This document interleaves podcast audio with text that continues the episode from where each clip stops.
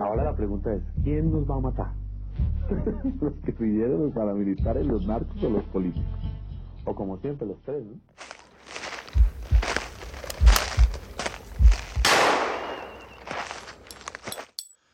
Este es un podcast que busca contribuir a la divulgación del informe final de la Comisión de la Verdad presentado en junio del año 2022. La construcción de paz y el camino a la reconciliación solo se da si se esclarece lo ocurrido. Hay futuro si hay verdad.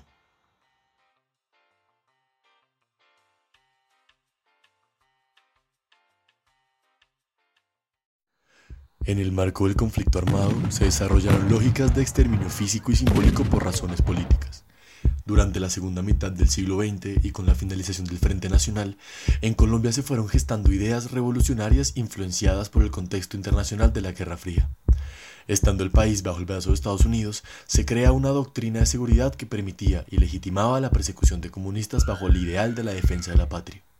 Ahora bien, la historia política colombiana se ha visto considerablemente representada por medidas que, de forma sistemática, vulneraron el derecho a la libre expresión y asociación. Un ejemplo de ello fue el Estatuto de Seguridad del expresidente Julio César Turbay. Con este procedimiento, aquí no hay ambiente para la violencia. Puede que haya terroristas y que haya personas que cometan individualmente actos que, que afecten la paz pública pienso en una nueva violencia política, porque generalmente las violencias políticas son determinadas por los gobiernos que persiguen a mm, los partidos que desconocen sus garantías, que recortan las libertades.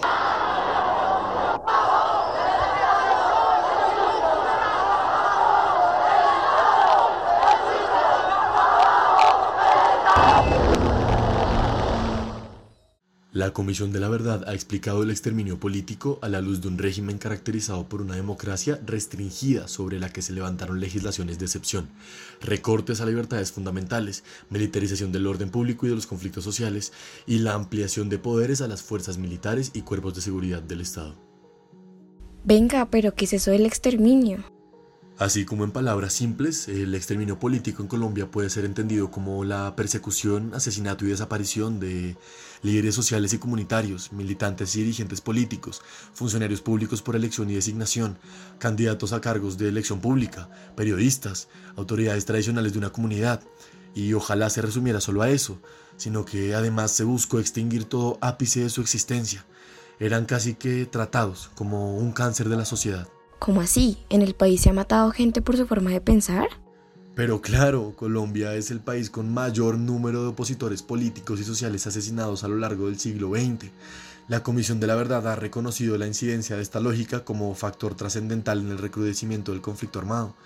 Aproximadamente se cuentan unas 12.807 víctimas entre el asesinato selectivo, la desaparición forzada, el secuestro y la masacre. Esto nos dice que el despliegue de la lógica del exterminio se dio como una herramienta política proliferada cientos de veces. Así pues, grupos armados estigmatizaron, amenazaron, asesinaron, desaparecieron, secuestraron y cometieron diferentes violaciones de derechos humanos en contra de militantes y dirigentes políticos, líderes sociales y comunitarios, funcionarios públicos, candidatos, defensores de derechos humanos, entre otros. Oiga, pero ¿quién hizo tal cosa? Venga, antes de explicarle eso es importante saber por qué se hizo esto. Vea que el exterminio puede entenderse desde dos vías. Las violaciones a derechos humanos y la infracción al derecho internacional humanitario. En primer lugar, las violaciones a los derechos humanos refiere a la acción u omisión que atenta contra los derechos consagrados en la Declaración Universal de los Derechos Humanos. Still, it is the first step in a great evolutionary process. It is the first occasion on which the organized community of nations has made a declaration of human rights and fundamental freedoms, and it has the authority of the body of opinion of the United Nations as a whole. And millions of people, men and women and children all over the world, will turn for hope and guidance and inspiration to this document. Eso que acaba de escuchar es el discurso del presidente de las Naciones Unidas el día en que se da la Declaración de los Derechos Humanos. Esta carta fue dirigida a todos los países para que fuera acogida dentro de su carta de normas y que, por tanto, cada Estado debía velar por su cumplimiento. Es aquí donde entra la infracción al derecho internacional humanitario, siendo este último entendido por el Centro de Memoria Histórica como un conjunto de normas de carácter internacional. destinadas a ser aplicadas en conflictos armados, internacionales o no, y que, por razones humanitarias, condiciona los métodos y los medios para hacer la guerra, con el propósito de proteger a las personas y bienes que puedan ser afectados. Como Colombia estuvo en un contexto de guerra interna, esta debía estar regulada por las tipificaciones que ofrece el DIH. Una de ellas especifica como infracción el empleamiento de métodos ilícitos que prohíben el ataque indiscriminado y el desplazamiento forzado colectivo, y otro donde se determina que aquel que no participe en el conflicto debe ser digno de garantizarse sus derechos humanos. Las víctimas del exterminio político en Colombia eran en gran parte personas del común, participando en la política, por lo que al asesinarlas o desaparecerlas es considerado como una infracción al DIH. Este es el caso de la Unión Patriótica, quien tras sufrir un genocidio político interpusieron una denuncia en su Corte Interamericana de Derechos Humanos. El presente caso aborda la impunidad por graves violaciones de derechos humanos de más de 6.000 integrantes de la Unión Patriótica en Colombia, que incluyen desapariciones forzadas, torturas, asesinatos, amenazas, desplazamientos forzados y exilio. Estamos ante una evidente responsabilidad internacional del Estado respecto de estas graves violaciones de derechos humanos que comenzaron a ocurrir hace más de 35 años y que aún están impunes. Ahora bien, es importante que tengan en cuenta que la violencia tiene una naturaleza política desde la que puede ser caracterizada como un principio o como un fin. Esto no es más que la distinción entre la voluntad de la violencia, si bien es inherente a situaciones de intolerancia política, esta última determina si se ataca para extinguir o para amenazar. El teórico de las guerras civiles cálivas plantea los dos casos. Por un lado, el uso de la coerción y la violencia dirigida a una víctima con el propósito de generar temor en los simpatizantes, de tal manera que se perciban como víctimas posibles, mediante una representación simbólica que advierte su devenir. Por el otro lado, se caracteriza el genocidio como propósito intencional de la violencia para exterminar un grupo, con el fin de expulsarlo del ambiente sociopolítico de manera permanente. Pero la ejecución de una violencia que busca extinguir no es posible sin la existencia de un ideal. Balibar explica que la idealidad hace parte de la economía de la violencia, postulando como eje transversal en su texto el deseo por eliminarla. Es así que el proceder armado en el conflicto en Colombia se da en el marco de la defensa de la libertad y la dignidad de las personas, de acuerdo con una postura o idea que determina lo que se considera como una amenaza. Esto conduce hacia el odio de las idealidades, de la otredad. Implica también, claro está, que se odia a los grupos, a las instituciones, a los regímenes, encarnando alguna forma de violencia para eliminarlos. No es posible separar el exterminio político del accionar del Estado pues allí se encuentra una relación causal que apunta a qué nociones como el estado de excepción y el estado de sitio fueron la base normativa del derecho a matar. De esta manera, y bajo los fauces de un sistema mayoritariamente bipartidista, el Estado proliferó medidas que violentaron los derechos humanos, incurriendo en la infracción de los DIH con la llamada doctrina anticomunista, dentro de la que se encasillaba todo aquel con ideas de oposición, aun si no fueran comunistas.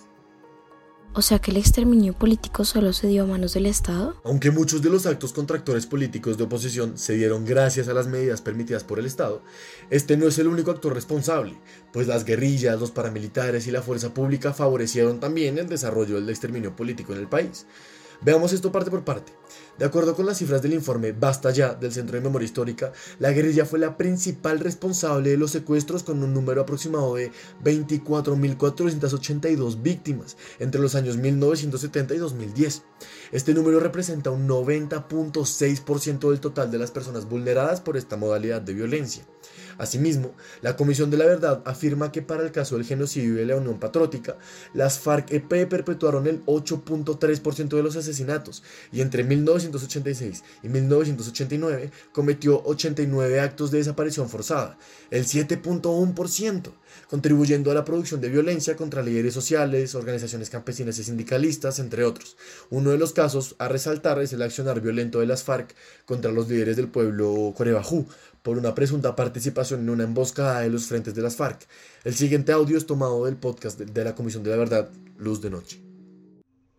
El día más difícil para mí fue el 25 de julio de 1997, cuando asesinaron a mis primos y al papá de mis hijos.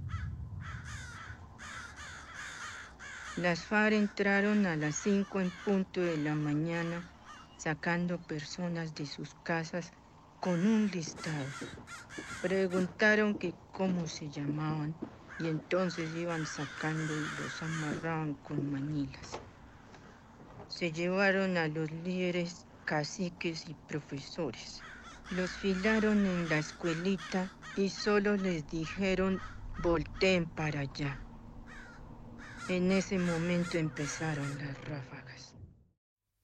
En cuanto a los paramilitares, la Comisión de la Verdad les atribuyó la mayor responsabilidad del exterminio físico y simbólico por razones políticas, recopilando alrededor de 8.868 personas que fueron victimizadas de manera directa, con modalidades de asesinato, desaparición forzada, atentados, desplazamiento forzado, secuestro, violencia sexual, exilio, amenazas, torturas, y todo a razón de su postura y acción política.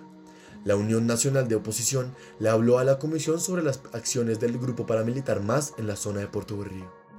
Pero el grupo armado MAS cuando llegó a Puerto Berrío no llegó aplicando la ley de quitarle el agua al pez, sino la ley de tierra arrasada, matar todo y a todos los dirigentes. Otilia Serna era la presidenta del comité de salud que, que teníamos en Puerto del Río, donde un campesino se moría porque tenía que morirse, pero no por falta de atención médica. El partido tenía su comité de salud, dos médicos disponibles. Se miraba si se, se, miraba si se podía cómo se mandaba para Medellín. En Medellín habían médicos también, todo eso había, todo eso fue destruido. La presidenta del comité fue asesinada. También, el dirigente que no se voló lo asesinaron le pasó a la Unión Nacional de Oposición. Entonces cuando fue ya exterminada la ONU, porque los sobrevivientes nos tocó volarnos de Puerto del Río. La mayor parte de militantes llegamos aquí a Barranca Bermeja huyendo. En ocasiones, las Fuerzas Armadas mantenían una estrecha relación con los paramilitares, facilitando y permitiendo su accionar armado contra líderes políticos y estudiantiles.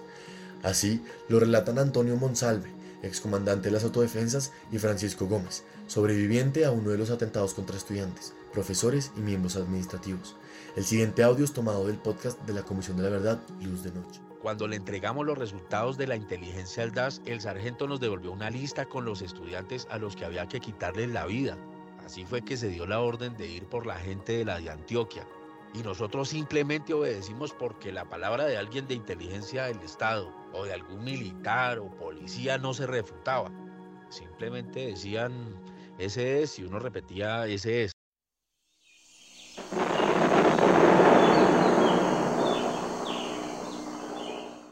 Me tomaron dos tipos violentamente mediante amenazas con arma de fuego y me dijeron que estaba detenido, que eran del DAS.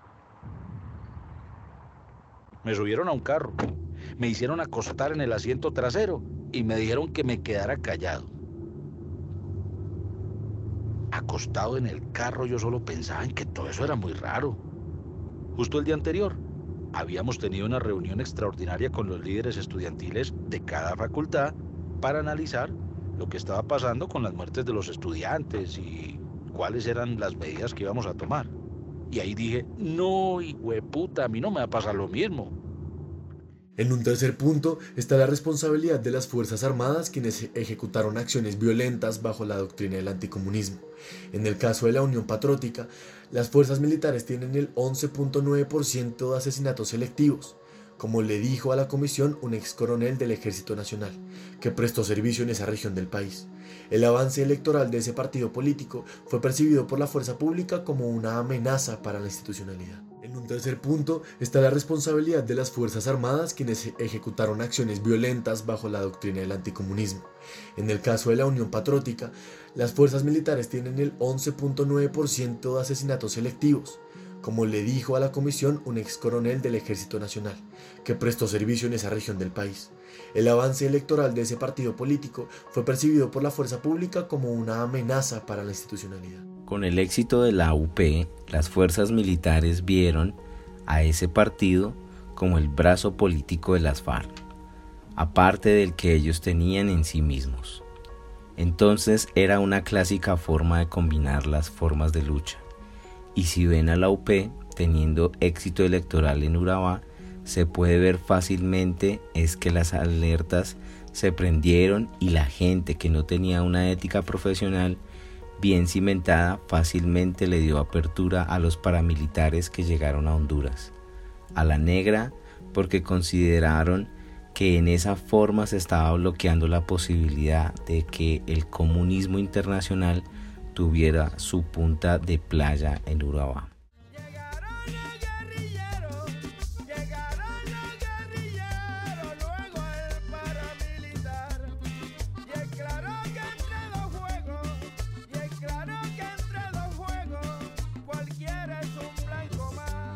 El trabajo que la Comisión de la Verdad ha hecho para reconstruir la historia del exterminio tiene diversas aristas. Aquí nos vamos a centrar en el reconocimiento de las víctimas y su historia. Este es el caso de Luchar. La violencia que se da a esas movilizaciones y el asesinato selectivo de líderes políticos y sociales, que antes se había iniciado como esa respuesta con diferencias territoriales, ahora se va estructurando como una reacción sistemática que tiene que ser analizada como una estrategia orquestada por sectores muy influyentes en la economía y en la política nacional y que combinaron la macabra eh, práctica de los asesinatos y desapariciones selectivas en las ciudades con las masacres en el campo. Y como sabemos todos, no fue solo la Unión Patriótica el blanco de esa ola genocida, sino que al menos 800 militantes y simpatizantes de Aluchar y del Frente Popular, que era otra corriente que estaba en la época, fueron asesinados y desaparecidos durante ese periodo. En ese caso ya Luchar era se había convertido en un río caudaloso y se buscaba entonces golpear su creciente protagonismo nacional y regional intentando contener. A luchar fue uno de los varios movimientos nacientes a mediados del siglo XX en Colombia. La unión de diversos grupos revolucionarios dieron a luz en 1984 a un grupo interesado y activo en la recuperación de tierras, la construcción de barrios de invasión y las huelgas obreras, entre otras. Con el tiempo, pasó de ser un acuerdo sindical a ser un grupo más incidente en movilizaciones sociales, el abstencionismo electoral e intereses políticos como la Asamblea Nacional Constituyente. Dentro de los ideales que defendía este grupo está la protección de la vida, la movilización, la libre expresión y el cese de la violencia política contra comunidades, así como también el no gasto de presupuestos municipales en fines militares. A partir de 1988 y a raíz de su creciente reconocimiento e influencia social, las persecuciones a los líderes del movimiento lo fueron debilitando poco a poco. Como veremos más adelante, la represión contra luchar tuvo características de sistematicidad, prolongación en el tiempo y efectos individuales y colectivos que llevaron a la desaparición política de este movimiento. El declive del movimiento se hizo evidente entre 1989 y 1990 años en los que hubo intentos por reforzarse a través de acciones como la campaña por la vida, impulsada como respuesta al genocidio, o la promoción del no voto como forma de protesta democrática ante los ataques recibidos. Posterior a su declive se da la constituyente de 1991, hito que significa una fragmentación e inflexión en el movimiento. El proceso constituyente representó para luchar un momento de inflexión, diferencias sobre su significado, y sobre la participación en las elecciones de los constituyentes y posteriormente en las elecciones del Senado en 1991 conllevó a una fragmentación del movimiento. El debate interno sobre el abstencionismo como forma de protesta y el genocidio emergente por sus enemigos terminó por desaparecer completamente a este grupo de izquierda. Se atribuye un 65% de responsabilidad a los paramilitares, un 26% a las fuerzas estatales y un 9% autores sin identificar. Ocurrió sobre 529 personas. Eh, la afectación diferencial por género y sector social corresponden a 474 hechos victimizantes contra hombres y 55 hechos victimizantes contra mujeres. Testimonios de exdirigentes o exmiembros de Aluchar dan cuenta por medio de diferentes historias y visiones una persecución clara y sobre todo intencionada alrededor de intereses económicos y políticos de las élites de entonces. Estas personas no entienden el genocidio como un hecho aislado, por el contrario, algunos mantienen dudas frente a los intereses que esos asesinatos intentaban complacer. En últimas, todos, todas las víctimas sabemos quién disparó, si fueron los paramilitares, si fue el ejército, si fueron desconocidos. Nosotros sabemos quién disparó la gran pregunta que tenemos hoy, aún 30 años después, las víctimas, es quién determinó, quién financió y quién se benefició del asesinato de cada uno de estos dirigentes sociales y estos líderes políticos de luchar. La tercera masacre y la de mayor impacto para la organización ocurrió en Cali el 15 de abril de 1992. Seis militantes fueron torturados, asesinados y arrojados al río Cauca. La oficina la abandonaron, en medio del susto y todo. No es propiamente un abandono, sino que la gente ya se sintió muy asustada. Y no, aquí nos van a matar a todos. Entonces la oficina quedó sola.